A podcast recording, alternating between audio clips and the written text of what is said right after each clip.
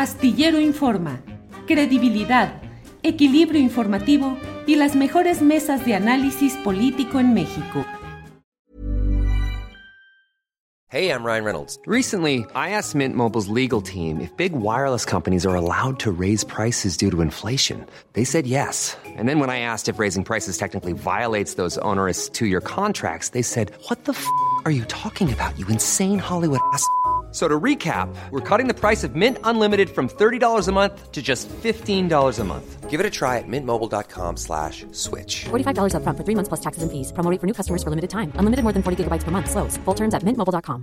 Hey, it's Ryan Reynolds, and I'm here with Keith, co-star of my upcoming film, If, only in theaters May 17th. Do you want to tell people the big news? All right, I'll do. Sign up now and you'll get unlimited for $15 a month in six months of Paramount Plus Essential Plan on us. Mintmobile.com slash switch. Upfront payment of $45 equivalent to $15 per month. Unlimited over 40 gigabytes per month. Face lower speeds. Videos at 480p. Active Mint customers by 531.24 get six months of Paramount Plus Essential Plan. Auto renews after six months. Offer ends May 31st, 2024. Separate Paramount Plus registration required. Terms and conditions apply if rated PG. Que es la hora exacta para llegar a la fabulosa hora de la mesa del más allá. Bienvenidos, bienvenidas. Fernando Rivera Calderón, buenas tardes. Hola, hola, terrícolas, amigos, ¿cómo están? Me da mucho gusto saludarlos este, y brindar por, por compartir esta tarde con ustedes. Igualmente, Fernando. Horacio Franco, buenas tardes. Hola, terrícolas y perrícolas también con P. Hay que saludar a todos. Sí, que no excluya a Perucho y compañía. Así Eh, es. Ana Francis Moore, buenas tardes. No se oye Ana Francis. Es al auténtico más allá con Ana Francis Moore peleando con la tecnología. Él ahí. Tampoco te, sí te escuchamos, ¿Sí? pero te vamos a decir que no te escuchamos. No, no Que sé. no se oye. Para decir cómo están masacaenses desde el más allá a los del más acá, se les Ah. deja, se les deja caer el saludo. Se les deja caer el saludo. Lo que viene Órale. siendo el saludo. lo que viene siendo el saludo. Horacio Franco, ¿cómo estás? ¿Cómo te trata este fin de semana? ¿Cómo va todo? Qué movido está todo, caray. O sea, des- yo ¿Te- te fíjate cada semana así? digo, esta es la peor semana, esta es la más movida, y la siguiente está peor, y la siguiente está más, y la siguiente está más, y hoy por hoy estamos con la revocación de mandato a dos días, que es algo que obviamente vamos a hacer todo, o debemos hacer todos, es una cuestión constitucional que está como derecho y como obligación ciudadana.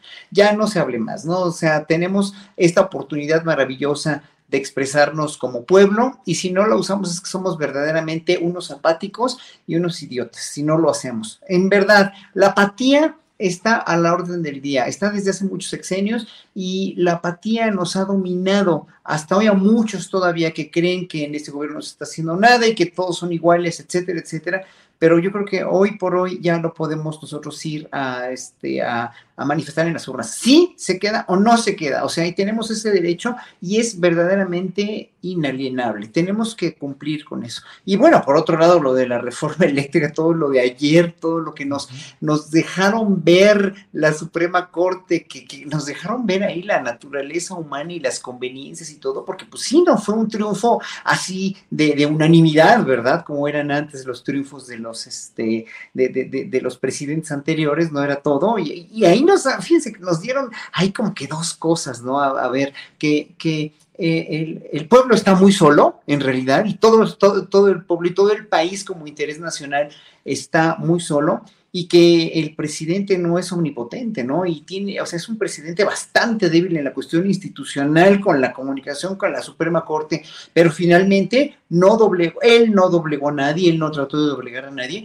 pero obviamente pues esto pasó porque, porque así era la cuestión, casi como de de, de, de, pura suerte, dijéramos, pero obviamente, porque, porque TV Azteca hizo, incluso en el noticiero de Javier Aratorre, estuve viéndolo, eh, una, una, este, una, eh, pues casi poniendo a la ministra, este, a, a la ministra que, que hizo el, el que, que, hizo el, el, el, este, el documento para, para aprobarse, ¿no? Este, eh, a Loreta Ortiz. A Loreta, a Loreta precisamente, a Loreta Ortiz, la puso así como, como, como, como eh, sacó un, un, una, una, serie de entrevistas que hicieron a, los, a, varios diputados de oposición y a, no sé si Alito Moreno estaba ahí, pero creo que, eh, no me acuerdo quién estaba del PAN, del PRI, etcétera, etcétera, diciendo que a ella se le debería vetar, se le debería de, de prohibir por conflictos de intereses, porque en 2013, o sea, hace nueve años, había ella votado como diputada, ¿no? En contra de la ley de la reforma energética. Entonces, estas cosas son de veras tan facciosas y tan aprovechadas, tan, tan, tan mezquinas, ¿no? En, un, en, en cuestiones tan mezquinas. Pero bueno, finalmente ya pasó lo que tuvo que pasar ayer.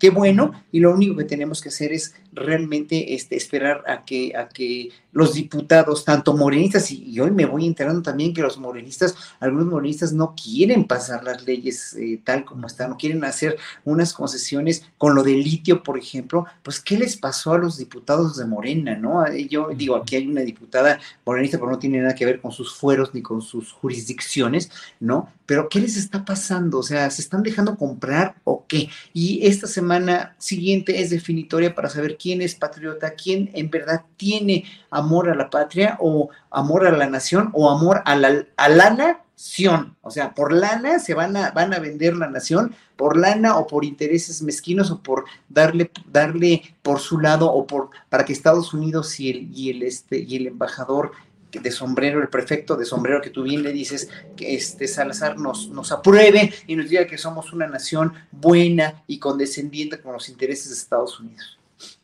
Bien, Horacio.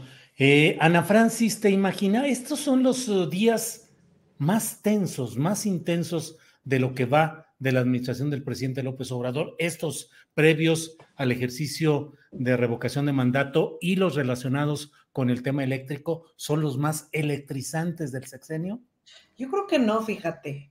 Pero antes de responderte esa pregunta, quería decirte, Horacio, que me acabo de dar cuenta ahorita que una de las razones por las cuales te quiero mucho es porque me recuerdas a un tío muy querido, a mi tío Antonio, que murió hace muchos años, que cada vez que lo iba a ver le decía, ¿cómo estás, tío? Y me decía, ah, bien, me echaba un choro, ¿no? Luego me decía, pero bien, mija, todo bien, ¿no? Entonces era muy chistoso justo que mi tío y me entretenía mucho como contándome un montón de historias y le preguntabas una cosa y te contaba un montón de historias y eventualmente, claro que te respondía la que le habías preguntado, pero a mí me impresionaba mucho cómo se acordaba, después de todo lo que me había contado, cómo se acordaba de lo que le había yo preguntado. O sea, él se acordaba mucho mejor que yo. Y ahorita me di cuenta, Horacio, que tienes una forma muy similar a la de mi tío Toño y me acordé mucho. Y bueno, también por eso te quiero mucho. Yo también te quiero y me voy por los vericuetos. Siempre me voy por los vericuetos, pero siempre llego. Y sabes que tengo muy mala memoria y tengo mala, tengo, no, nunca retengo los nombres de, de, todos los ministros y de toda la gente porque finalmente no, no estoy en esto, ¿ves? O sea, yo soy, yo, yo soy muy ajeno a toda la política. No oigo, escucho noticias, pero de repente, ¿cómo se llama? A Loreta Ortiz, ah, y la otra, este, la otra ministra, la que votó en pro, digo, en contra, precisamente en contra de López Obrador y que, que era la, la, la directora del SAT, ¿cómo se llama esta? Yo estoy igual de peor. Margarita Ríos Farjat. Ríos Farjat, además. Y además yo, yo con ese nombre así, Margarita Ríos Farjat, la hacía, la hacía una, una, mujer ya mayor y cuando la voy viendo tiene 10 años menos que yo. O sea, tiene la edad tuya, la, de, la edad de, Fernando. Es una muchacha. Oigan, ahora lo que sí es cierto es que el tema da pie para una telenovela que podría llamarse Loret y Loreta. Pero respondiendo a tu pregunta, Julio, no me parece que sean los días más, más tensos y más electrizantes. Es decir, creo que lo que pasó ayer en la Suprema Corte de Justicia fue una, un algo inesperado, que yo sí me amanecí pensando, escuchando la mañanera, pensando, bueno, este señor qué listo es, qué bárbaro, porque todo esto de la Suprema Corte como que pues aplicó la del mago, me parece, el presidente, ¿no? Estamos por acá, estamos por acá, estamos por acá, estamos por acá y réjale ocurre la magia y pasa lo de la Suprema Corte de Justicia. Em, pues es un momento de muchísima exhibición y es un momento en donde me parece que en este, o sea, creo que de los momentos de más tensión fue justamente en los primeros seis meses de la pandemia. Yo ahí sí es de esas veces que agachas la cabecita y, y dices, híjole, no quisiera ser el presidente en este momento, no quisiera estar en sus zapatos. Pero ahorita, la neta, no creo que estén tan electrizantes. Es decir, pase lo que pase con la reforma eléctrica, que me parece que van a pasar buenas cosas, son días previos en donde todo el mundo empieza a chantajear y empieza a querer vender su voto. Y cuando digo vender su voto, no necesariamente estoy hablando de venderlo por dinero, ¿no? eh, y que empieza todo el mundo a dar versiones y a dar comunicados y los grupos parlamentarios dan comunicados y ciertos políticos dan comunicados y blofean de que yo traigo tantos votos y no sé qué. Pero pues, eh, pues a ver qué pasa, es muy, es muy interesante cómo ahora pues los estamos viendo un montón, eh, están de cara a la nación y pues vamos a ver, o sea, el presidente me parece que ha construido de tal forma una narrativa en donde nos desvela quién es quién, que pues vamos a tener muy claro quienes voten en contra de Morena, por ejemplo, que no debería de votar ninguno en contra de la reforma eléctrica, híjole, no quisiera estar en sus zapatos si alguien vota en contra porque van a ser tremendamente exhibidos, pues, ¿no?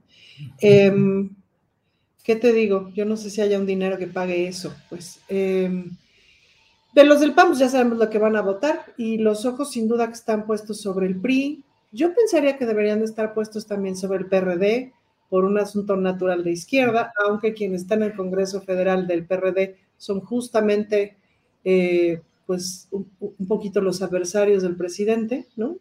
De ese grupo que secuestró al PRD y lo convirtió en lo que es hoy a nivel federal.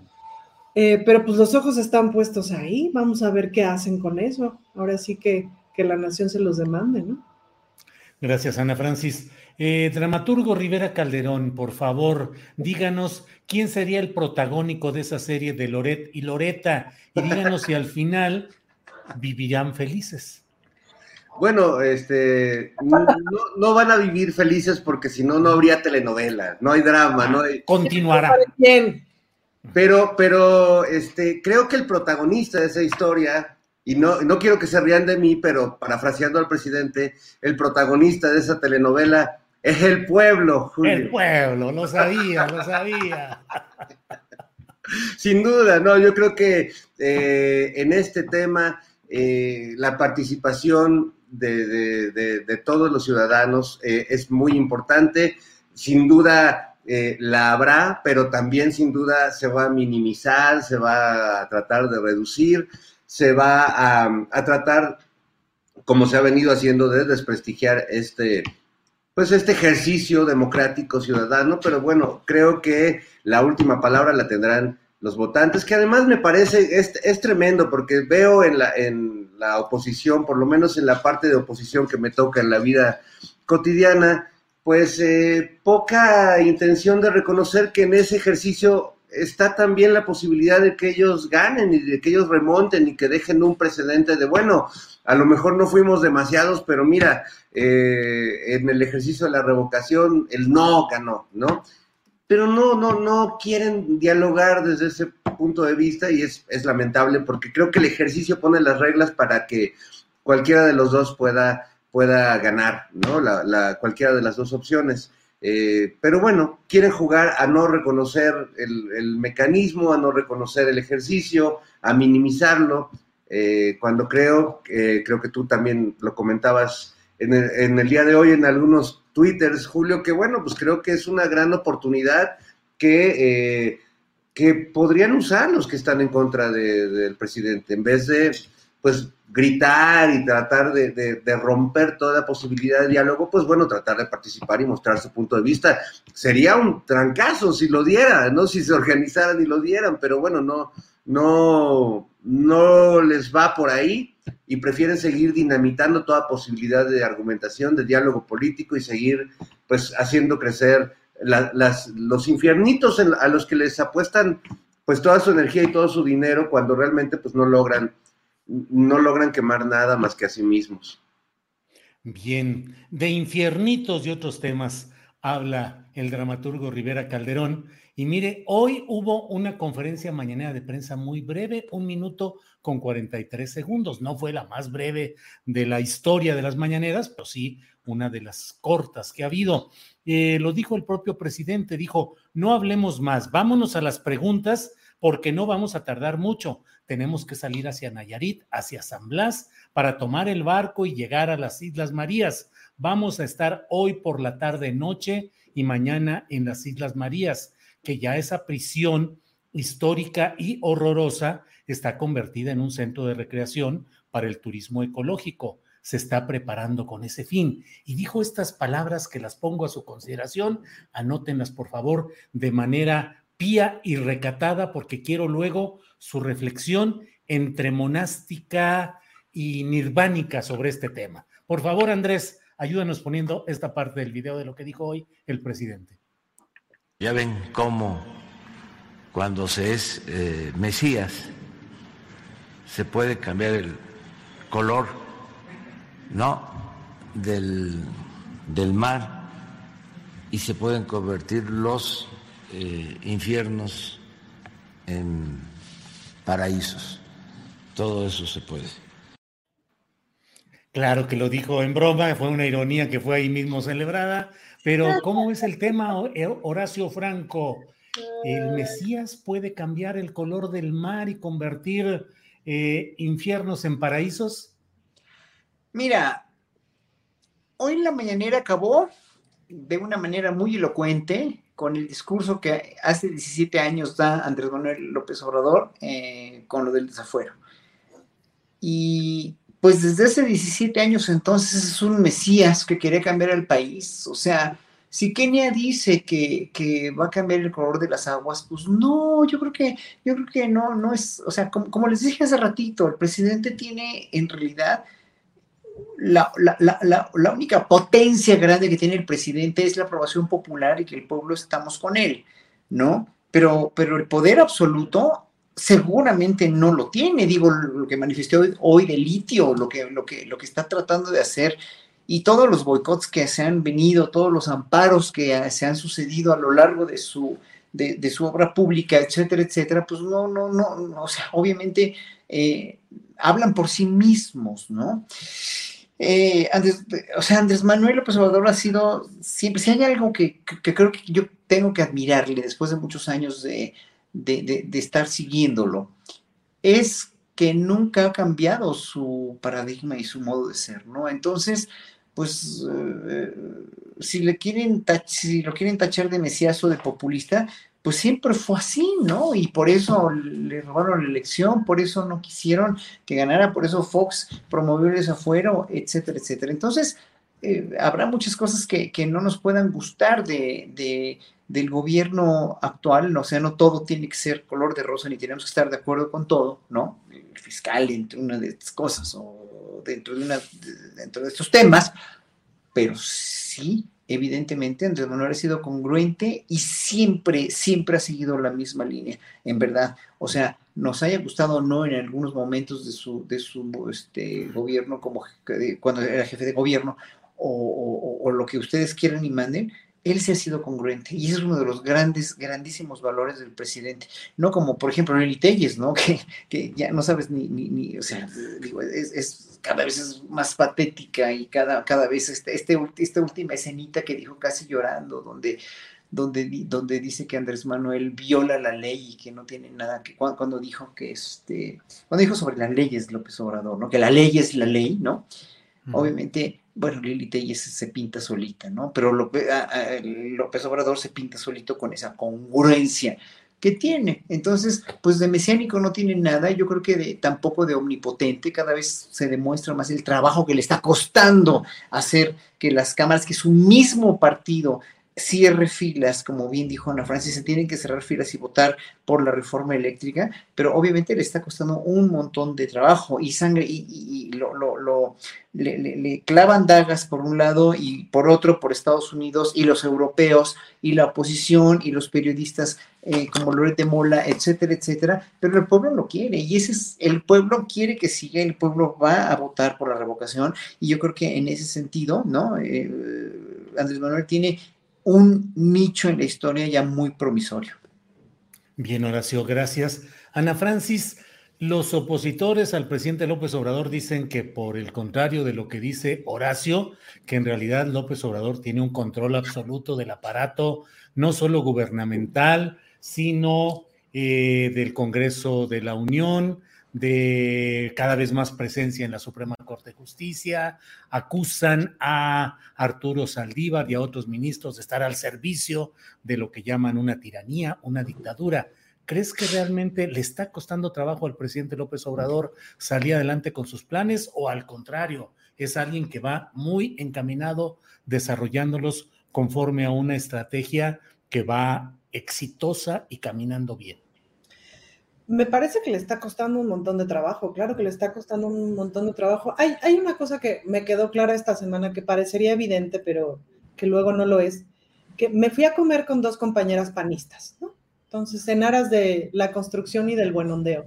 Entonces, en un punto de la comida yo les decía, es que ustedes tienen que entender que desde mi perspectiva, su partido no debería de gobernar ni la esquina, ¿me explico? Porque ese proyecto político me resulta muy dañino para mi país. Esa es mi postura, esa es mi perspectiva y sospecho que la de ustedes es la misma al verres. Pero de todos modos nos tenemos que sentar a negociar, entendiendo que estamos viendo el mundo de manera bien distinta, pues, ¿no? Entonces, hay una visión de mundo detrás de la cuarta transformación que se está construyendo literal ladrillo por ladrillo, o aeropuerto por aeropuerto, o tren malla por tren malla.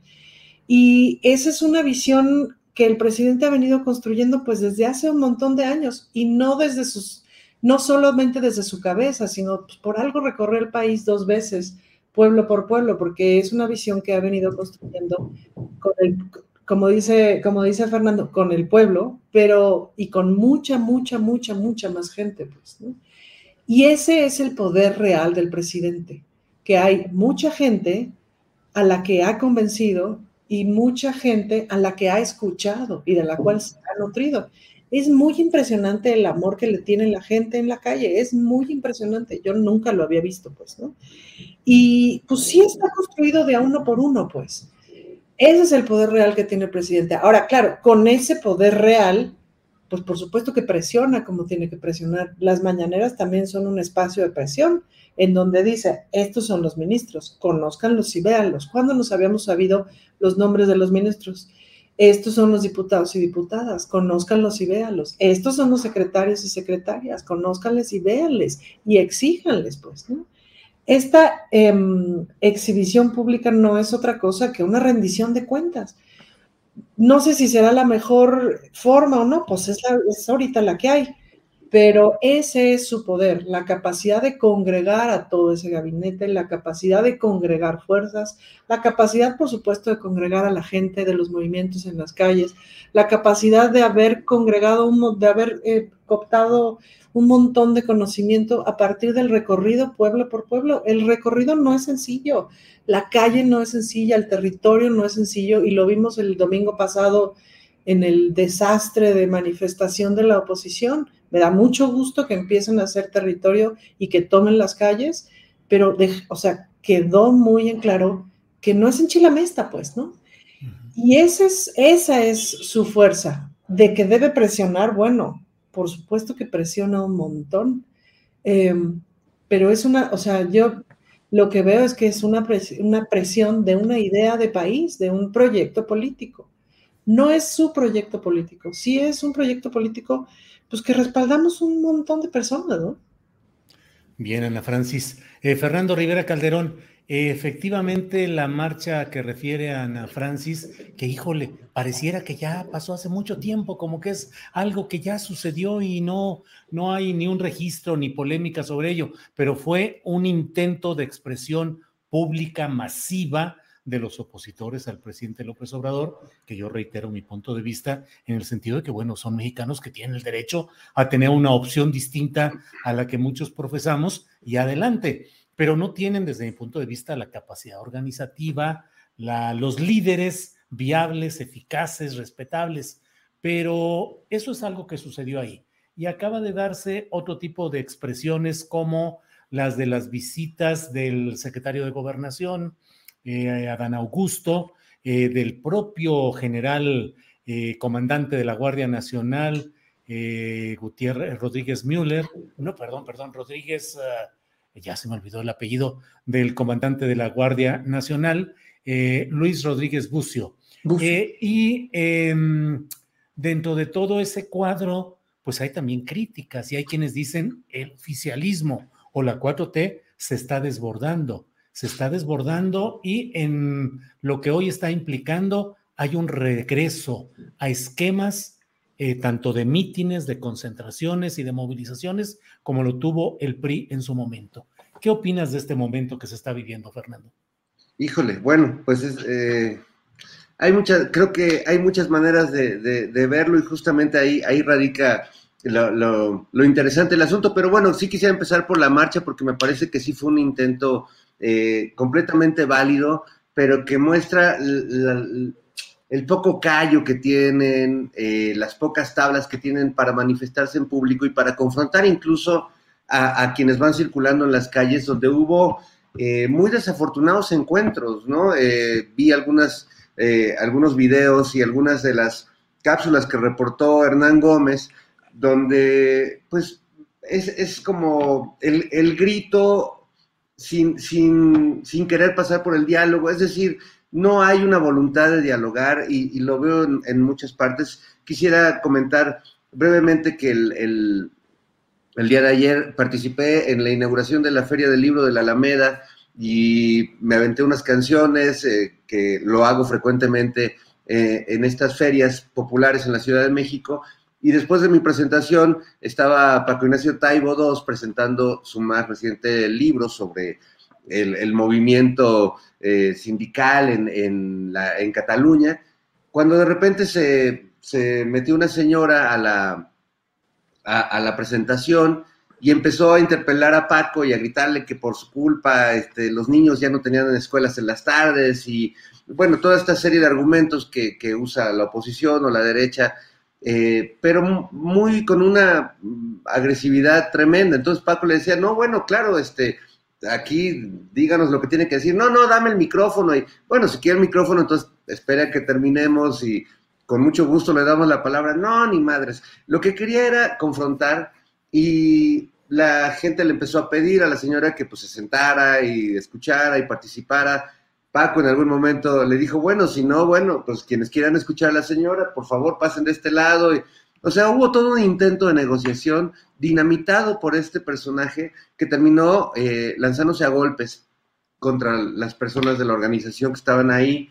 Eh, evidentemente, pues es una feria donde no hay este así, ni que fuera Peña Nieto, no hay guaruras, ni hay seguridad, nada. Entonces, bueno, la misma gente que estábamos ahí, tratamos de eh, calmar las cosas y, a la señora se la llevaban y regresaba a los cinco minutos. Y creo que es un poco pues eh, eh, ese escenario de una derecha muy enojada, que, no tiene la cabeza fría y que bueno, eh, no, no sabe articular de algún modo un discurso de diálogo. Y creo que de repente le ponen el balón y, no le pega y se va para, se va por otro lado. Creo que lo que ha pasado con Adán Augusto y esta manera de, de pronto un poco ansiosa, de, algunos sectores del gobierno por promover la revocación, por eh, instar a la sociedad a que salga a manifestarse, pues creo que es un, es un buen balón para, los críticos del gobierno, pero no, no se están yendo por ahí. Me parece que se están viendo de parte del gobierno un poco ansiosos, un poco este, eh, nerviosos, y no deberían estarlo, porque creo que tienen muy claro pues lo que va a suceder y creo que todos tenemos muy claro lo que va a suceder el próximo domingo, más allá de las buenas intenciones de todos y de participación de los que creemos en esta propuesta y en este mecanismo, pues sabemos también que hay mucha apatía y que ha habido una campaña tremenda en contra de la revocación, ¿no? Y ahí también creo que pues no ve igual la revocación el presidente y su grupo cercano, que creo que lo, ven como, como lo que es, como este mecanismo democrático, a muchos sectores del, mismo Morena o de gobiernos eh, de, Morena eh, que lo ven como si una oportunidad pues de promoción, de eh, ratificación de, ciertas cosas. No tendría que ser eso, pero creo que era inevitable y no, no sé, me, encantaría saber cómo, cómo, lo ves, Ana, tú desde dentro, porque sí creo que hay muchas maneras de ver el ejercicio de la revocación ya desde la lucha política interna, ¿no? Y no todos lo leen como lo lee el presidente.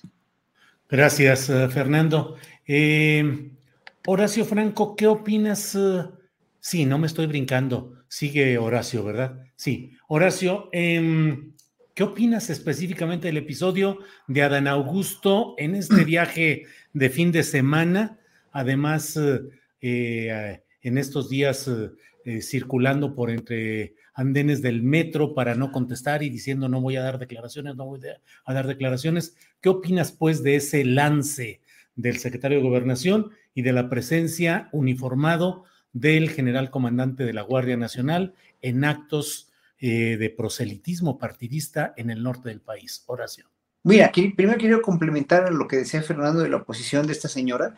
Eh, es cuando, cuando ya no hay argumentos y, tienes tanto coraje porque en verdad te van ganando terreno, te ves como estas fieras heridas que lo único que hacen es, pues ahora sí que tirar a matar, ¿no? O sea, morder a matar, o sea, como no tienen argumentos y no tienen nada, lo único que desde hace ya más de dos años, ¿no? Lo único que, lanzan son, este, pues, son mordidas, son dardos con veneno y todo, porque no tienen argumentos. Y eso es lógico, ¿no? O sea, esta señora es, es finalmente un móvil, eh, es una, una, sí, una, una, muestra de esto, ¿no?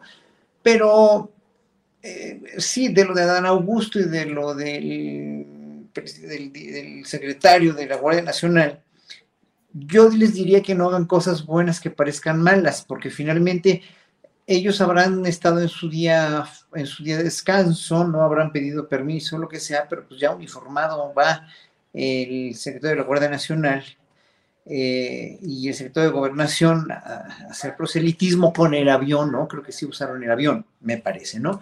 Entonces, eh, eh, yo creo que se tienen que cuidar un poco más las formas, nada más. no es, es, es una cuestión, sí que es cuidado, pero no le den motivos precisamente a la oposición para seguir pateando. Nada más yo diría eso. O sea, si yo fuera el secretario, ¿no? Si yo fuera el secretario de gobernación, pues no lo hubiera hecho. En verdad no lo hubiera hecho, o lo hubiera hecho en otro momento, no sé, no, no, no sé, lo hubiera hecho incluso como lo hizo Claudia Sheinbaum antier en la, en la, en la manifestación que hubo, pidiendo un día económico, pidiendo un día sin sueldo, ¿no? Y este, pues ahora sí que se fue a hacer el proselitismo que tuvo que hacer, ¿no?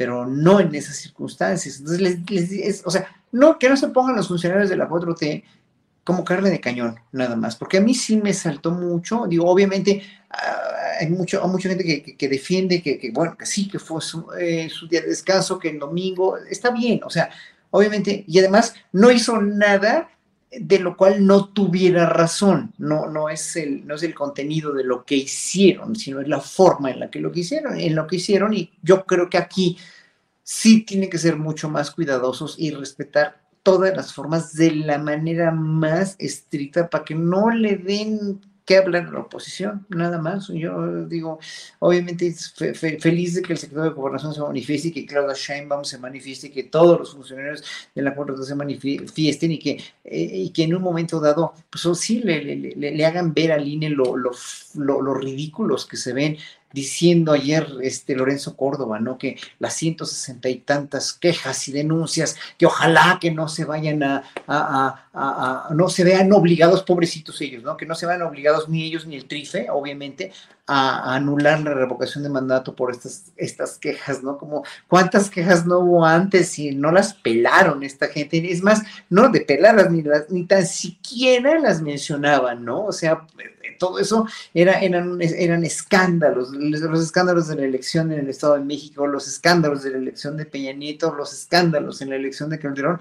¿Y cuándo fue el, IF, el INE o el IFE en ese entonces para protestar o para decir se va a anular algo así? Es que en verdad este, esto de ser, de ser juez y parte me parece ya que raya en la locura, raya ya también en otra fiera herida que no quiere perder el poder, que está nada más lanzando picotazos a como de lugar para ver a quién le pega, ¿no? Gracias, Horacio. Eh, Ana Francis, mm, en atención a la solicitud de nuestro jefe de información, Fernando Rivera Calderón, te pregunto, eh, ¿cómo va la política interna? ¿Cómo va la grilla? ¿Cómo va, cómo se ve desde dentro lo que está sucediendo en aras de lo que ha planteado Fernando? Ok, bueno, espero no estar rompiendo ninguna regla del, de la veda electoral, porque eso es complicado para mí. Yo he sido muy cuidadosa porque, pues, porque soy ñoña y yo soy de las que si le choca a alguien en un estacionamiento le deja un letrerito que dice, oiga, yo le choqué, llámeme, ¿no? Siempre he sido como muy respetuosa de las, de las reglas, aunque no parezca. Em, ¿Cómo se vive desde dentro? Bueno, desde dentro se vive mucho como una fiesta, pues, ¿no? Como una fiesta súper necesaria. Y además ha sido una coincidencia bonita, como en la Ciudad de México. He ido, por supuesto, a varios eventos que han organizado eh, compañeros diputados y diputadas que solicitaron licencia justo para, para entregarse a la tarea de promover la revocación de mandato y entonces he ido a varios eventos. Y hay una cosa como muy emocionante de, de, fiesta, pues, de, literal de fiesta de la democracia. Es un concepto difícil de comprender este asunto de la herramienta de la revocación y me parece que, que esa, esa información ha transitado bien.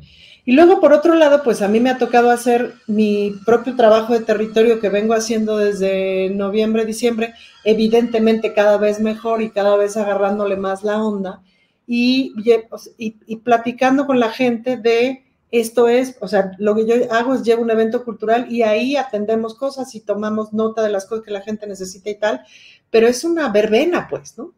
Um, y entonces... It's that time of the year. Your vacation is coming up. You can already hear the beach waves, feel the warm breeze, relax and think about work. You really, really want it all to work out while you're away. Monday.com gives you and the team that peace of mind. When all work is on one platform and everyone's in sync, things just flow wherever you are. Tap the banner to go to Monday.com.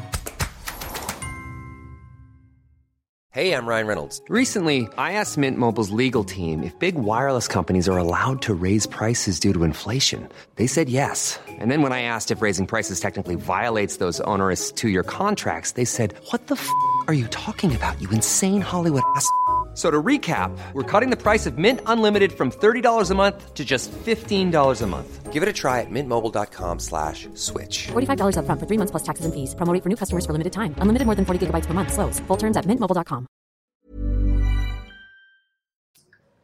Eh, pues eso ha sido muy emocionante y muy divertido. Sumado a la primavera y sumado a que podemos salir ya a la calle y a que el semáforo verde y etcétera, etcétera ha sido muy alegre encontrar que la gente lo que quiere es justamente salir, convivir, convivir en comunidad, cotorrear con vecinos, vecinas, etcétera. Y así se ha vivido, pues, ¿no? Internamente hay un montón de grillas. Julio, la neta, yo empiezo a escuchar el chisme y me pelo, porque ni me, o sea, no es mi, no es mi grilla, no es mi camino y no, y no, y sí, claro que me pelo pero pues en la Ciudad de México me parece que ha habido un trabajo bien bueno de mucha gente, de muchos grupos, justo lo que decía Horacio del meeting del miércoles. me, me, tardé en irme, se tardaron en pasar por mí y entonces estuve ahí deambulando mucho entre la gente, ya que había acabado el evento y es muy impresionante el cariño que le tiene la gente al presidente. Es muy impresionante, o sea, había unos chavos ahí que estaban rapeando justo sobre la reforma eléctrica. ¿Sabes? Son cosas que le salen a la gente, o sea, son cosas que nadie se las compró, no sé cómo explicártelo. Eso es muy emocionante. Em, y bueno, claramente no soy objetiva, ¿no? No tengo por qué serlo tampoco en este momento. Em, pero eso ha sido, eso ha sido muy emocionante. Es, es, es muy emocionante ver que las cosas empiezan a, a funcionar de un cierto lado. Ahorita en la mañana estuve en la tercera sección de Chapultepec en un espacio que se llama Parkour, que es donde era Atlantis, no sé si se acordarán, y donde era el rollo, la alberca de olas. Bueno, todo ese espacio está siendo transformado en un espacio para skaters, raperos, este, chaviza que hace parkour, grafiteros, grafiteras, gente de street art y tal. Y fui pues porque están organizando un festival de grafiteras en el mes de noviembre y es un espacio increíble, pues, ¿no? Entonces me estaban contando, está todo grafiteado, increíble. Pues claro, pues es un espacio cultural para la chaviza de, Cruzando Constituyentes, que es la alcaldía Álvaro Obregón, para toda la chaviza de los pueblos de Santa Fe. Es muy emocionante ver que empiece a funcionar, pues para la banda, pues, ¿no? Y eso, pues sí, o sea, insisto, no soy objetiva, estoy emocionada por el, por el domingo, estoy emocionada por todo lo que ha pasado, estoy emocionada por la organización y ya. Sí. Oye, Ana, este, Me agrada que digas la chaviza y no la muchachada, como. como la chamacada. la chamacada. no, no, que usemos conceptos actualizados. Claro. La chaviza, y la momisa. La momisa, ¿te acuerdas de la momisa? Sí, sí, Amigos, ya somos parte de la momisa, espero que Fernando, eh, Horacio ya tocaba el tema. El propio consejero presidente del Instituto Nacional Electoral, Lorenzo Córdoba, dijo que ellos van a entregar un reporte de cómo se desarrolle la jornada del próximo domingo, el revocatorio del mandato presidencial, eh, con todos los detalles, pero también con las irregularidades, y que ojalá estas, que las detalló como actos eh, preocupantes y muy graves, ojalá no impliquen la posibilidad de anular este ejercicio. ¿Cómo ves esas palabras? ¿Qué crees que pasaría si de repente el INE dijera, eh, consigno todo este expediente con toda la serie de irregularidades y solicito al Tribunal Electoral que juzgue si debe anularse este ejercicio o no y que el tribunal lo anulara. Hagamos eh, política ficción, como diría el peloncito de años atrás, Fernando. Hagamos política ficción con mucho gusto, Julio. Te voy a explicar lo que pasaría, porque Lorenzo Córdoba se ha vuelto como el niño delator de la escuela que siempre le dice al maestro los que están haciendo lo que el maestro no ordenó. No, la verdad es que... No, eso es cierto, qué horror. Sí, no, bueno, pues es que así es, así, así habla. Y yo creo que esa voz la escucha Lorenzo eh, eh, en su mente y, y se da cuenta. No, me parece a, mí, no, mira, ahora sí que asústame, Panteón, a mí como ciudadano, yo creo que a nadie nos está dando este miedo, decir, chin, a ver si no, si no nos reporta Lorenzo o salgo en la lista de Claudio, ¿no? O sea, ya, la verdad es que están bien Lorenzo los dos.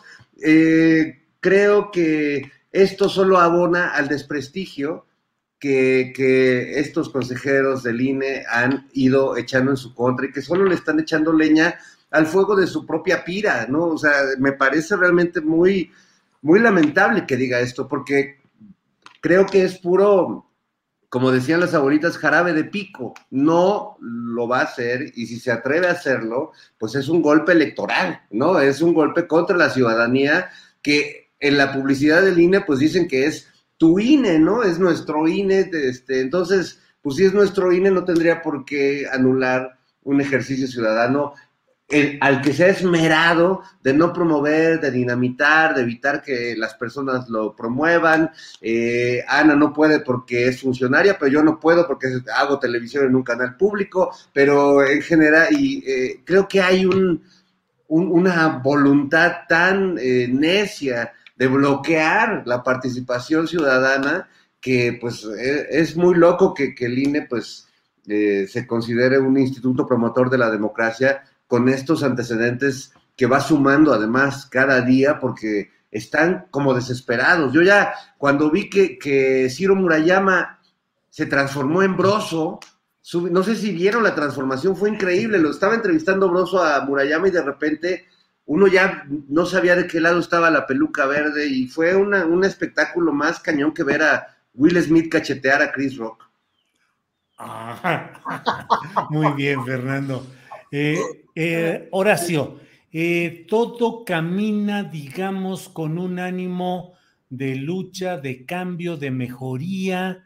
hay mucha expectativa respecto a la reforma eléctrica, pero ese sombrero del que hablamos hace rato sigue haciendo sombra y sigue ahí fantasmalmente volando por muchos lugares, que es el del embajador de Estados Unidos en México, pero además la propia representante comercial de Estados Unidos, senadores eh, demócratas, de tal manera que pues pareciera que eh, están dadas las condiciones para que estos eh, actores y factores de poder puedan encabezar lo que ya dijo el propio embajador, una cascada, una ola de amparos. Se puede complicar la situación económica debido a las circunstancias internacionales, pero también respecto a esta presión por decisiones nacionalistas del gobierno de López Obrador. ¿Habrá en la gente la capacidad para asumir eh, eventuales consecuencias económicas derivadas de una presión como esta? Quiero decir, en otros países estos hechos han sido detonantes de formas de intervención extranjera, de presión empresarial, de agotamiento económico, de estrangulamiento económico, que generan mucho choque interno. ¿Crees que en México estamos avanzando organizativa y de, y de manera consciente hacia una defensa de lo que se va construyendo o que corremos riesgos en ese terreno? Mira, si no tuviéramos el Tratado de Libre Comercio, ¿no? El, el TEMEC, si no lo tuviéramos, yo te diría que sí se puede venir un boliviazo, ¿no? Un añezazo, ¿no? En México, eh, porque es peligroso, porque estas gentes no se con rodeos tampoco, pero somos un socio demasiado grande, un socio comercial demasiado, demasiado grande de Estados Unidos, número uno. Número dos, el presidente tiene un respeto y un respaldo popular y aparte tiene un equipo del cual esperamos lo mejor. O sea, en verdad, vuelvo a decirlo, esperamos lo mejor del equipo que está cercano al presidente, del presidente mismo para escuchar a su equipo, para que esto no suceda. Y otra vez lo vuelvo a decir, espero que el presidente escuche muy bien a su equipo y el equipo sepa muy bien lo que hace para verdaderamente no dejar y tener toda esa representatividad y toda esa uh, ese sartén por el mango que el presidente tiene cuando habla en la mañanera, que el presidente, al presidente se le cree porque no, supuestamente es el hombre mejor informado de lo que pasa. Entonces, aquí ya cualquier, eh, cualquier jugada sucia que quiera hacer Ken Salazar o los empresarios o los senadores que están además en un proceso de elección en Texas, todos estos senadores que, que, que, que levantaron estos falsos, ¿no? Eh, y, la gente que está con el TEMEC, que está temiendo que el TEMEC, etcétera, etcétera, que se esté violando, pues obviamente que pongan las cartas sobre la mesa. No sé si eh, eh, ya salió hoy, ahorita, en este momento, que es Salazar de Palacio Nacional. ¿No sabes tú ahorita, Julio, cómo está eso? ¿Se ha hecho declaraciones? No, no, no tengo ese reporte, Horacio, en este momento. Precisamente, o sea, es, por, es bien importante que Ken Salazar se porte como un embajador como un embajador, como alguien de la diplomacia que va a mediar, que va a charlar, que va a construir, que va a, este, a, intercambiar puntos de vista y que no va a imponer nada y que no va a querer imponer nada, porque esta doble moral de los norteamericanos se ha manejado por todo, hasta hoy por hoy con lo de Rusia, obviamente, ha estado eh, pues ha estado vigente, ¿no? Y la doble moral de, del gobierno norteamericano, sea republicano, sea demócrata, nunca van a cambiar, o sea, por lo menos no van a cambiar hasta que les venga un caos enorme, ¿no? Que esperemos que no, porque también, obviamente, el pueblo norteamericano no se lo merece, pero, pero obviamente México sería también, este, ahí habría un efecto de bola de billar o de, de billar, ¿no? Eh, con lo que malo que le pase a Estados Unidos y también a Canadá, pero obviamente somos parte de un tratado trilateral muy grande, muy próspero, muy bien, económicamente muy bien fundamentado, y la soberanía de México ante todo, y respetar las leyes y respetar la constitución. Entonces aquí no puede haber ninguna ilegalidad, y si Andrés Manuel López Obrador va a sacar en una mañanera todas las ilegalidades de las empresas norteamericanas, bienvenido, así como lo hizo con la de Cancún, ¿no? Con la de, con la de Playa del Carmen, perfecto, o sea, que lo haga, porque la verdad es la verdad, y a muchos de los legisladores y a muchos de los empresarios norteamericanos, no les gusta la verdad porque siempre han actuado, y yo conozco muy bien porque he estado miles de veces en, Estados Unidos trabajando como músico, hay una doble moral impresionante. O sea, si aquí nos las damos de que la doble moral es, es, una cuestión, aquí la doble moral es más,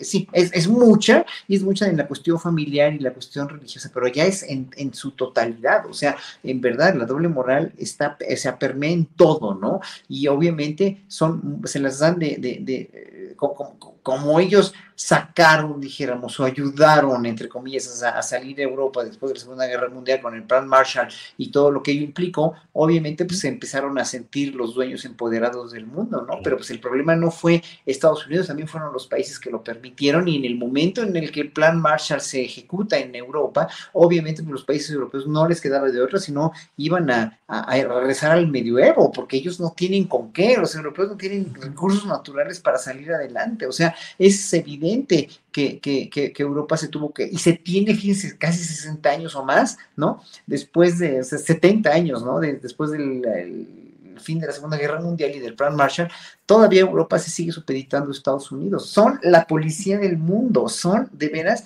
los que se creen jueces de todo lo que sucede en el mundo. Y por eso sí tenemos que tener cuidado, pero siempre la verdad nos va a hacer libres a los mexicanos en este sentido y en el momento de hoy por hoy. Sí, gracias Horacio. Eh, sí, el embajador Ken Salazar salió luego de una hora de reunión con el secretario de Hacienda Ramírez de la O y dijo, solamente les quiero decir que la unión entre Estados Unidos y México es para siempre, porque estamos integrados en nuestra economía, en los pueblos de Estados Unidos y México. Entonces, vamos en muy buen camino. Ana Francis. Sí, ahí, es lo que Ya no hay bronca, Julio, ¿viste ya? Sí, ya, ya, Bueno, ya, todo tranquilo. Es- ya. eh, Como antes. esa es una declaración diplomática, nada más. Claro. Así se hacen las declaraciones Y es el diplomáticas. cierre para las telenovelas de Fernando y vivieron cerraría- felices. Cerraría con una bonita coreografía, si me permiten hacer una propuesta artística al respecto. Es decir, me parece que tendría que ser una coreografía en donde llegara un tío Sam a hacer así, ¡pah! Y respondiera el ballet de, Ana- de Amalia Hernández así con la falda hasta acá, ¿no? Y ya, o sea. Todo, todo así tan tranquilo. No podemos hacer nada, Julio, es decir, no podemos hacer nada en Norteamérica. Eh, pues estamos pegaditos, pues, ¿no? La única razón por la que Estados Unidos no se comporta con México como de pronto sí se comporta con otros países del sur, que es mucho más manchado en cierto sentido, pues tiene que ver con la cercanía geográfica también y con el intercambio económico. Me parece que eso fue un mega bluff al cual el gobierno mexicano ha respondido con el jarabe tapatito. Eso. En lugar de la doctrina Estrada, la doctrina Amalia Hernández. La doctrina Ah. mala. O sea, se, se, se los bailaron. Se los bailaron. Pero se les invita a participar en un bonito bailable. Claro, ser parte de. Un jarabe zapateado, imagínate. Jarabe zapateado, Fernando venado. Rivera, Fernando Rivera Calderón, creo que te toca la bonita oportunidad de cerrar esta parte correspondiente al canal 22, quedan como dos minutos y medio, con alguna exhortación. ¿Qué esperas este domingo? Eh, invitar a la gente a ir, a participar, a qué hacer, qué sigue y estar atentos a lo de la reforma eléctrica. Así es que casi como maestro de ceremonias le pedimos que usted sea quien corte el, el- no, no corte el listón, sino que dé el cierre a esta ceremonia de entrega de los Fernandos Rivera Calderón. Muy bien, bueno, pues concluimos este magno evento eh, periodístico, eh, haciendo un llamado a la comunidad a que participen este domingo en, nuestro, en este ejercicio democrático que será el de la revocación de, mandato, la consulta. Eh, sobre todo hago el llamado a aquellos que no están de acuerdo, que están enojados, con, con, con, el gobierno, que no les gusta hacia dónde va la 4T y que defienden al INE rabiosamente, pues que participen porque lo va a organizar el INE, que rabiosamente ha hecho como que no lo va a organizar, pero ahí está. Y entonces es una manera también de avalar al INE que tanto defienden en las marchas y que dicen que, que, defenderían hasta la muerte, como decía un chamaco un poco exaltado por ahí. Bueno, pues es una buena manera de ratificar a esa institución, es una buena manera de eh, dar un, un, voto hacia la democracia en este país que donde hay tantas tentaciones de violencia, de irracionalidad, de no negociación, de no diálogo. Bueno, pues aquí hay una buena oportunidad de poner nuestras ideas contrapuestas, afortunadamente, porque qué horrible vivir en un país donde todos pensáramos igual. Entonces, bueno, creo que es una buena oportunidad para ello. Los conmino a ello, compañeros, ya que eh, pues empiecen a ver si les hace falta litio en el cerebro o en la vida, porque eh, es el tema de moda y hay que estar conscientes de cuánto litio va a necesitar uno para llenar la despensa. Eso, muy bien. Ana Francis, ahí está un, ya una propuesta de diputado local o federal. Eh, Horacio, me por representa, otra parte. compañero, usted sí me representa. Él sí nos Gracias, compañera. Horacio, ¿cómo lo ves? ¿Cómo habrá sido Fernando de maestro de ceremonias, de ceremonias escolares, eh? ¿Cómo habrá sido Pues- en la secundaria? Pues mira, yo creo que yo creo que muy divertido, pero también como sí, no, no, muy divertido y nada burocrático.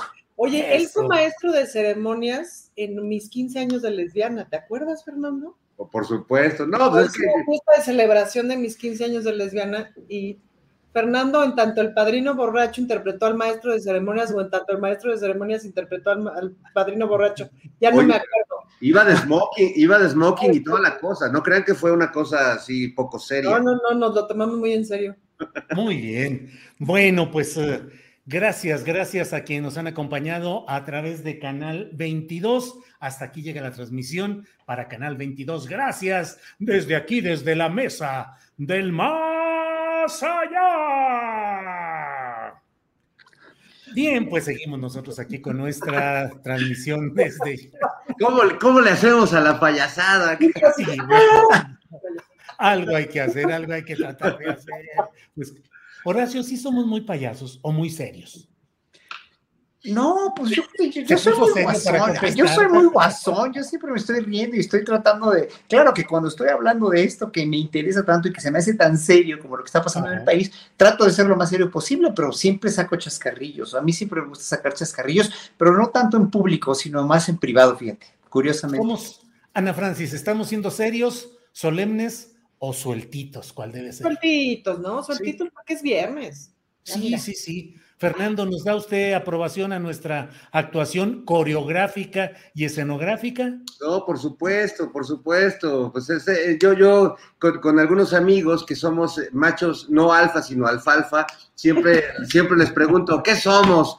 ¿Hombres o payasos? Y siempre hay uno que responde, ti, ti, porque Sí, hay que, hay que ser payasos, pero de los buenos, de los buenos, porque el paya, el pagliacci es, una cosa bonita en el mundo, porque revela, eh, critica, eh, el papel del payaso siempre ha sido muy, muy bello. Fíjate que yo cuando iba, cuento rápido una historia, cuando iba en el kinder, eh, íbamos a hacer un bailable de la, la marcha de los juguetes de Cricri, donde todos los juguetes dialogan. Eh, no me acuerdo si se llama exactamente así, y yo quería ser el, soldado, porque además, eh, pues según yo, mi novia era una niña que iba a ser la princesa, ¿no? Y no le toca el soldado a un niñito ahí, que hasta la fecha me cae mal, un niñito ahí X llamado Carlitos, y a mí que me pone del payaso, ¿no? Pero y fíjate, infancia es destino. Entonces, este, fui a llorar con mi mamá y le dije, mamá, es que me parece una infamia, me quejé con la maestra, impuse una denuncia en derechos humanos, hice un panchote. Y mi mamá, que es un amor, me dijo, no te preocupes, mijo, te voy a hacer el mejor traje de payaso del mundo. y pues ahí tienes al hijo resignado, eh, saliendo, porque además la canción de Cricri decía, pero el tonto del payaso, ya salía de baboso ahí. Y bueno, pues es una anécdota que, quiero mucho porque a partir de ahí, pues le empecé a agarrar el gusto al payaso que llevo dentro. Muy bien, pues está bien, de eso se trata. Estamos ya en la parte final, son las 2 de la tarde con 57 minutos. Eh, no se vayan quienes nos acompañan en esta transmisión. Después de esta mesa están las recomendaciones de fin de semana, que siempre son muy interesantes. Y regresamos en, después de esta mesa con Adriana Buentello. Entonces, pues tenemos ya como un minutito para cada quien, algún cierre, alguna postrecito, Horacio yo, Franco. Yo, yo, un postrecito. Rápido, lo voy a tratar de contar rápido. Creo que fue en el 2011 o en el 2012. Me invitaron en el Museo de la Ciudad de México Jaime López Vela, activista gay, a quien aprecio mucho, a una mesa, a un panel de conversación con, con Andrés Manuel. Eh, era la activista lesbiana que iba a estar en la mesa. Y entonces la noche anterior yo soñé que estábamos en un meeting multitudinario y que había un chavo que estaba rápido atendiendo cosas, no sé qué, y entonces Andrés Manuel se subía al templete del meeting y nos decía, este muchacho que se llama Jorge, en realidad es mi hija Tania o no sé qué, pero pues hizo su transición y ahora se llama Jorge, pues, ¿no? Y lo quiero mucho y se los quiero presentar. Fin. Y ese sueño llegué a contárselo a Andrés Manuel en aquel panel. Y claro, el hombre puso una cara este, como que no supo qué hacer con mi sueño, ¿no? Porque el tema de la diversidad sexual, pues le ha costado muchísimo trabajo siempre. Y yo terminé mi discurso diciéndole, yo sueño con tener un presidente que me cuide a mí y a mi comunidad y que me entienda a mí y a mi comunidad. Pasó, han pasado los años, estamos donde estamos. Esta semana el presidente habla sobre lo que le pasó a Salma Luébano en el Congreso de la Ciudad. Véanlo, búsquenlo en Twitter, este, ahí está el tuit de Salma. Eh, porque el presidente lo que dice es, quién sabe qué estaba hablando y, y empieza a hablar justo de las faltas de respeto, del conservadurismo y de cómo Cuadri se dirige a Salma de la manera en la que se dirigió y le falta el respeto. Y él dice, ahí hay una persona que se considera mujer y entonces viene este señor y, ¿no? Y pues le falta, no, como que no necesariamente sabe cómo explicarlo. No lo pone en palabras activistas, pero dice, y pues no, respeto, pues no. Entonces, claro, yo vi eso, evidentemente me vino el recuerdo de aquel momento, sí se me salió mi lagrimita. Ya sé, ando en mood muy fan, ni modo, hoy me aguanto. Pero sí se me salió mi lagrimita, porque el Señor ya lo metió a su corazón.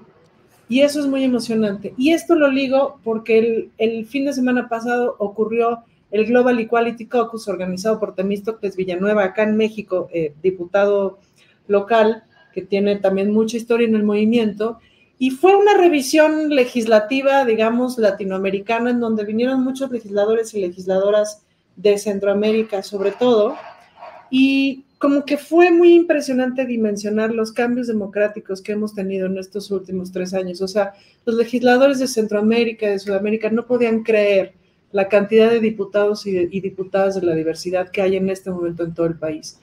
Me pareció importante aquilatarlo y eso, está, eso se queda en mi corazón con el video del presidente el otro día. Digo, ¿qué te comento? A mí me ha costado también mucho eh, entender conceptualmente todo y eh, en estos, en un programa de esta semana, eh, participé y dije sobre este episodio de Cuadri y de Salma Luébano y todo lo que ahí sucedió y expliqué, bueno, traté de explicar lo que desde mi punto de vista es el sexo, el género, la identidad de género, la preferencia sexual, bla, bla, bla. Y luego me escribió Marisol Gacé y me dijo, Julio, qué bien explicado. No, pues, este, estrellita en la mente, dije, ya estoy más o menos entendiendo bien todo y asumiendo a cierta edad nuestra ya no es tan fácil, pero qué bueno, yo también vi ese detalle del presidente y dije, no fue, no tiene la conceptualización todavía, pero sí va eh, acomodando su entendimiento a un fenómeno que es necesario entender y que no es fácil, esa es la verdad. Por en el fin, respeto, Julio, el respeto. Sí, sí, sí, sí, empieza por el respeto, así es, el respeto, así es. Bueno. Fernando, porque estás a risa y risa. No, porque yo también respeto, pero desde Bora Milutinovic, antes de. Yo respeto. Ya desde antes. Muy bien. Pero, pero fíjate, bueno. fíjate, Julio, que, que este, yo la semana pasada que sacaste un, un, extracto de, la, de lo que yo dije sobre Cuadri, ¿no? Uh -huh. este, muchísima gente me, me, me, tiró de veras de pedradas diciendo que por qué iba yo a estar orgulloso de, de que tuviéramos eh, diputadas trans, transgénero. Uh -huh eh, que, que, que, que, estas señoras son unas escandalosas y que lo, que lo que les importa, lo que importa de, una, de un diputado o de una diputada, pues que trabaje bien, ¿no? O sea, o sea, es tal el prejuicio, o sea, es tal todavía el estigma, pues, ¿no? Que no, no, o sea, no se dan cuenta que la comunidad transgénero, y eso lo enarbolaba mucho Carlos Monsiváis, eh, ha sido la, la, la, que, la que primero sacó toda la visibilidad a nuestra comunidad LGBTTIQI o como se llame ahora, desde los años que, que, él recordaba, desde los años 40, siempre me lo platicó él, ¿no? O sea, a, a, a los transgéneros y a los trans les debemos todo nosotros, porque gracias a ellos pudimos salir del closet en los años 70, ¿no? Y cierto, tiene razón. ¿Y cuando le, les hemos rendido realmente ese tributo por haber sido los primeros que, salieron del closet, los primeros maltratados, los primeros, y siguen siendo maltratados, pues, ¿no?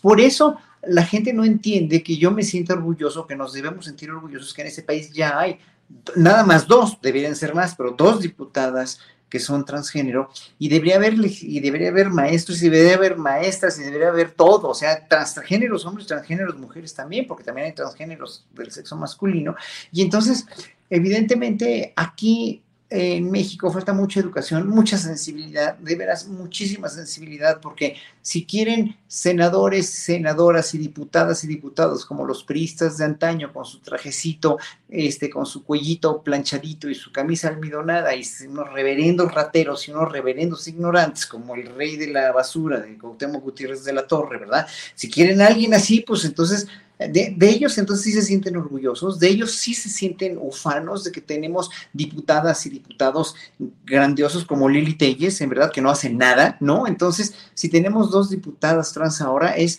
porque de veras nos lo hemos ganado a pulso, ¿no? Y no se debe, o sea, nada más, con esto cierro porque en verdad sí me enoja mucho que la gente sea tan enormemente insensible y tan enormemente inconsciente. Bien, gracias Horacio. Pues otra vez para cerrar el changarro de Fernando Rivera Calderón, tu postrecito, por favor. Bueno, me quedé un poco con, eh, esta frase de, Kenia de que el, presidente iba a cambiar el color del mar y me acordé de, López Velarde y, y dame todas las lágrimas del mar, pensaba Kenia Fuensanta, eh, cámbiame el color del mar y es un poema hermosísimo, pero, pero pienso que, si esa oportunidad lo hubieran tenido en otra época otros partidos, sin duda le hubieran cambiado el color del mar, porque me acordé que hace años en la comunidad de San Juan Chamula, en Chiapas, los priistas de, esa época, de, la época buena del PRI, eh, lograron convencer a, a, los chamulas de que los colores de San Juan eran el verde, blanco y rojo. Y entonces en la, en la iglesia de San Juan Chamula estaba San Juan Chamula con el logotipo del PRI atrás. Y entonces votar por el PRI para ellos era en realidad votar por su santo. Y el día que llegó un pobre candidato del PAN, lo querían quemar en la plaza porque eh, no era un pensamiento distinto, era una herejía. Así que este, aguas con cambiarle el color a las cosas, porque es, es, algo peligroso y cuando se puede, créanme que muchos sí lo hacen. Sí, sí, sí. Pues muchas gracias a los tres por una mesa del más allá más que hemos completado, como siempre, con alegría, con inteligencia, con profundidad en el análisis, con mucho buen humor. Gracias, Horacio. Hasta luego. Gracias a todos. Gracias, Ana Francis. Me voy bailando Bailando en la. Adiós, Fernando Rivera, gracias y buenas tardes. Gracias, me voy con mucha devoción porque es Semana Santa, amigos, y hay, que, hay que pensar en el espíritu y en... Así es, así es, Fray Rivera Calderón. Fray, gracias ah. a Hasta luego. Even when we're on a budget, we still deserve nice things. Quince is a place to scoop up stunning high-end goods for 50 to 80% less than similar brands. They have buttery soft cashmere sweaters starting at $50, luxurious Italian leather bags, and so much more. Plus, Quince only works with factories that use safe, ethical, and responsible manufacturing. Get the high-end goods you'll love without the high price tag with Quince. Go to quince.com/style for free shipping and 365-day returns. It's lunchtime at Tim Hortons, and we're serving up a special deal just for you. Our new $5.99 lunch deal includes your choice of any lunch sandwich and a side of crunchy kettle chips. Because what's lunch without a little crunch? And the sandwich choice is all yours, like a ham and Swiss, Chipotle chicken wrap, BLT, and more, made to order just the way you like it. Tim Hortons new lunch deal. Simple, delicious, and just $5.99. Now that's a good deal. Only at your neighborhood Tim's. U.S. only. Price and participation vary. Terms apply. Para que te enteres del próximo noticiero, suscríbete y dale follow en Apple, Spotify, Amazon Music, Google o donde sea que escuches podcast. Te invitamos a visitar nuestra página julioastillero.com.